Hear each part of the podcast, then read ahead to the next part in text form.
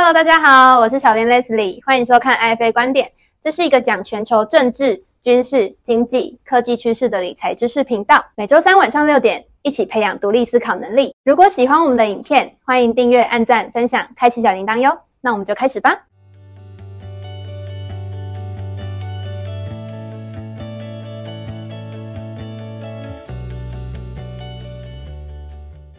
大家好，我是吴宗明，欢迎大家收看 IFA 观点，一起开启理财新视野。今天要聊主题是人民币大逃杀，台湾经济受波及，资产如何配置？今天的大纲第一，为何人民币会破七？对大陆的影响为何？第二，人民币贬破七对台湾经济的影响为何？三，我们如何做好资产配置？好，我们先来看今天最新的早报哈，我们可以看到昨天费的开会。已经确定年底前要升息四次，那整个的利率啊会在四点二五到四点五这个区间，那预计二零二四才会启动降息，所以这一次的升息会持续一段时间哦，所以这是大家要注意的。我们现在来看这个简报，人民币在九月十五号的时候啊，它跌破了七的这个整数关卡。过往中国大陆都有做外汇的管制，人民币的波动区间大概六到六点八之间。这一次突破七，代表它有很重大的意义。我们来看一下它的影响是什么？为什么会这样？哦，我们看这张图，可以看到说主要货币对美元的升贬值。今年以来啊，美元升值了十四点六九 percent。欧元呢，现在已经跌破了一比一，包含英镑也是对美元也跌破了一比一。你会发现说，美元这个强升真的影响很大。那人民币今年以来跌了八 percent，韩元跌了十四 percent，那新台币也跌了十一 percent。那我们也知道日元影响最大，它现在跌了将近二十 percent，这个蝙幅蛮大的。好，那我们接下来探讨一下说，人民币为什么会贬值？什么是汇率？汇率就是两国之间他们货币的兑换比率。那为什么它汇率会整个大贬？代表就是它的经济、贸易还有利率受到了整个影响。那为什么这一次啊人民币会跌破七，然后造成一个人民币大逃杀的状况，外资撤出？我们知道第一个原因当然是这段时间美元一直升息嘛，美元快速的升息，而中国呢却在降息。那这个中美的利差扩大，就会造成。人民币它快速的贬值，那我们也知道大陆现在经济好不好？目前中国大陆里面，它疫情的清零，还有它的烂尾楼事件，还有它的年轻人失业率高达十九点九 percent。那这么多的状况影响之下，你就会发现人民对于经济未来的预期如果是下跌的，他就不敢消费，甚至呢，他的民间投资也会往下降。那这样会造成呢，外资撤离中国的速度会增加。接下来我们再看这个图表，这是中国 GDP 各细项的比重。我们可以看到蓝色这一条线代表是中国的消费啊，然后红色的这一条是中国的资本形成，也就是民间投资的部分。右上方这边这个图表哈，你可以看到中国的消费占了三十八 percent，民间的这个资本形成呢占了四十二点九六 percent。也就是说，你可以看到是中国的 GDP 整个经济受影响最大，就是民间的消费跟民间的投资。那如果民间的消费跟民间的投资没有办法拉上来的话，那势必它只能靠的就是贸易的出口，它想要让出口增加。接下来我们看这个房价对消费者信心的指数，哈，在中国都很喜欢持有不动产，他们发迹致富就是靠不动产这几年的增值。这个图表你会发现呢，只要房价在涨的时候，消费者信心是往上的啊，那房价往下的时候，消费者信心就会往下。那我们来看到二零二零年呢，就是我们疫情爆发的那一年，我们看到整个消费者信心往下跌，但是呢，它还是超过一百哦。可是这一次房价下跌修正的话，我们这次消费者的信心指数已经跌破了多少？已经跌到八十七了。我们刚刚讲过 GDP 的比重。如果消费者信心往下的话，它影响 GDP 的比重是很大的啊，这个部分大家注意一下。接下来我们刚刚讲到民间的资本投资的部分哈，就是看红色线这一条，各位可以看到啊，二零二零年整个民间投资往下啊，疫情整个风控下来，它跌到最低啊，但是这一次我们它整个民间投资也往下跌了，啊，将近到零 percent，它的年增率啊，基本上快接近零了，所以。看到了中国的消费跟投资，它整个都往下了。好，那中国政府怎么救它呢？它就是透过让人民币贬值的方式，它想要救出口，来拉高它的整个经济成长。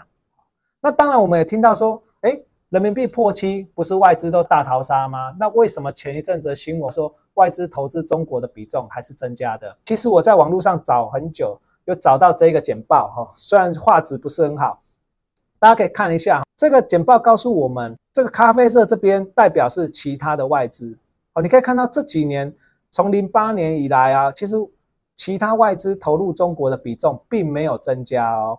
好，那当然整体的总金额增加，也就是红色这一块是有增加的。那这个红色这一块代表是香港哦，也就是是中资过水香港成为港资，然后来投资中国，这个比重占了四分之三。所以我们可以知道说，其实现在投资大陆的过水的资金，并不是真正的外资。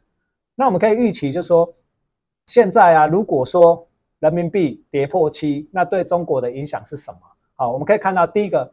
贬值就会什么加速资本外逃嘛？那它就会冲击到资产的价格，也就是钱都流走了嘛。那股市的钱被抽走了，房市的钱被抽走了，那会引发金融的风险。这边是我们要稍微注意观察。另外的是汇率的贬值是不是代表出口有利？可是呢，进口不利嘛？进口商进口成本会往上升。好，那这时候两个逻辑哦，如果是进口商成本自己吞下来的话，是不是代表它的企业获利会变少？那它企业获利变少的时候，它会不会去裁员，让这个失业率再往上？那大家不要忘了哦，中国现在年轻人失业率是十九点九 percent。那这失业率那么高的话，是不是又再去打击到民间的消费？好，跟投资的信心是不是又往下，让它经济要雪上加霜？如果今天出口商没有把成本啊自己吸收，它转嫁到物价上面的话，那消费者是不是觉得又有一个输入型的通货膨胀产生？物价变高了，消费是不是也会下降？另外一个部分就是说，人民币贬值，那它现在对外债的还款能力会不会很大？那我上网查了一下，中国现在对外的外债是两兆七千亿美金。好，那当然这几年中国一直在减持美债，现在美债还有一兆美金。好，所以它快速贬值，人民币在贬，然后美元一直在升的情况下，它还债能力压力是不是会很大呢？所以我们可以注意一下，就是说。人民币现在的外汇存底是三兆美金，好，那它的外债是两兆七千亿美金，好，这个部分呢比重哦有一点接近哦，所以这个部分大家要注意一下。那我们接下来要谈的就是人民币贬破七，那对台湾的影响是什么？第一张图表一样的，我们来看 GDP 的明细哦，可以看到说台湾的民间消费就是蓝色这一条是民间消费，那有一个绿色这一个就是。我们的出口啊，我们可以看到右上方这个最新数据哈，这个是到今年第二季哈，民间消费占了四十四个 percent 啊，那出口的部分占了七成哦，所以我们都常听到说我们台湾是以外销出口的国家。那你知道说我们是以外销出口的国家，我们出口占七成，好，那我们来看看我们台湾都出口到哪些国家？哦，各位可以看到这个图表是台湾出口绝对值的国家哈，可以看到蓝色这边就是。中国大陆与香港哦，所以你可以看到我们台湾主要出口国家就是中国大陆跟香港。那如果中国大陆经济不好的时候，会不会影响到我们台湾呢？下一张图表，我们这个是从财政部关税署的资料，我们可以看到哦，中国大陆占我们的出口的比重有三十八点八 percent，将近四成，所以这个影响层面是很大的。那我们的台湾政府最近要推的新南向的部分，占了。二十点五 percent，好，那欧洲占了八点五，好，美国占了十六点四，所以我们可以看到，如果我们的出口只靠欧美的话，八点五加十六点四，啊，其实你可以发现大概二十五 percent 而已，对台湾影响很大的，啊，但是我们现在往新南向确实是一个出路，大家可以观察一下，后续观察。好，那我们接下来要谈论的就是说，哎。既然我们出口都到大陆去这么多，那人民币如果一直贬的话，那是不是我们台湾如果不跟着贬的话，你有没有发现我们台湾的出口是没有竞争力的？我们看这个简报，人民币贬破七，好，我们现在央行啊也决定要放手让我们的台币贬值，来增加出口竞争力哈。那到年底可能看到三十二，哦，甚至三十三都有可能。那明年也有人预测可能会看到三十五哦。我们外销占了七成，那主要的产业是什么呢？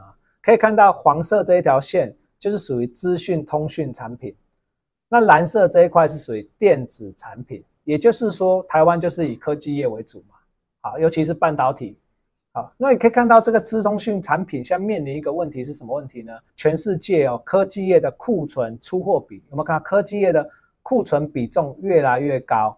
好，那这么高的库存比重，那台湾我们又主要都是以科技业商品为主的话。你会发现需求端没有了，没有这个需求。那你说台湾一直去贬值，要增加出口，那这个力道就有限了。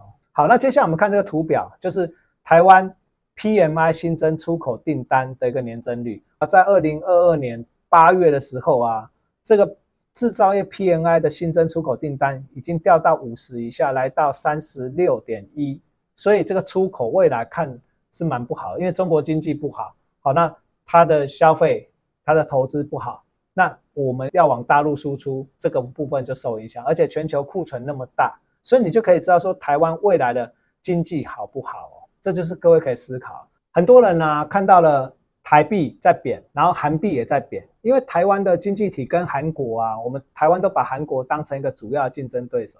可是你要知道说，在产业分布上面，台湾跟韩国是不太一样的。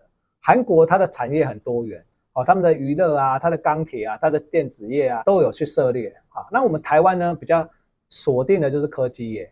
那这一波可以知道说，全世界都很需要半导体。啊，所以台湾目前，包括去年股价都很好。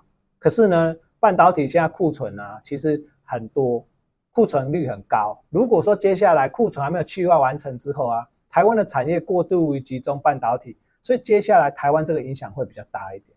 那第二个点就是说，台湾在中国大陆的投资相对韩国是比较少的，所以韩国这一波受中国大陆整个经济下滑的影响很大。他们的三星跟海力士在中国的营收占比三十 percent，那台湾台积电在南京啊，在大陆大概十 percent 的营收，所以影响相对于没有韩国这么大哦。可是我们可以看到啊，台币跟韩币的贬值幅度差不多，股市也。跌幅也差不多，哦，所以这是后续观察。如果这一波通膨修正完，景气上来的时候，我认为啊，台湾会落后于韩国，这个是我们大家思考，因为我们产业太集中了，这个是长期隐忧。我们看完了整个对台湾的影响之后啊，大家一定想问说，那我的资产该怎么配置呢？我们来看这个台湾景气跟房市的一个波动图。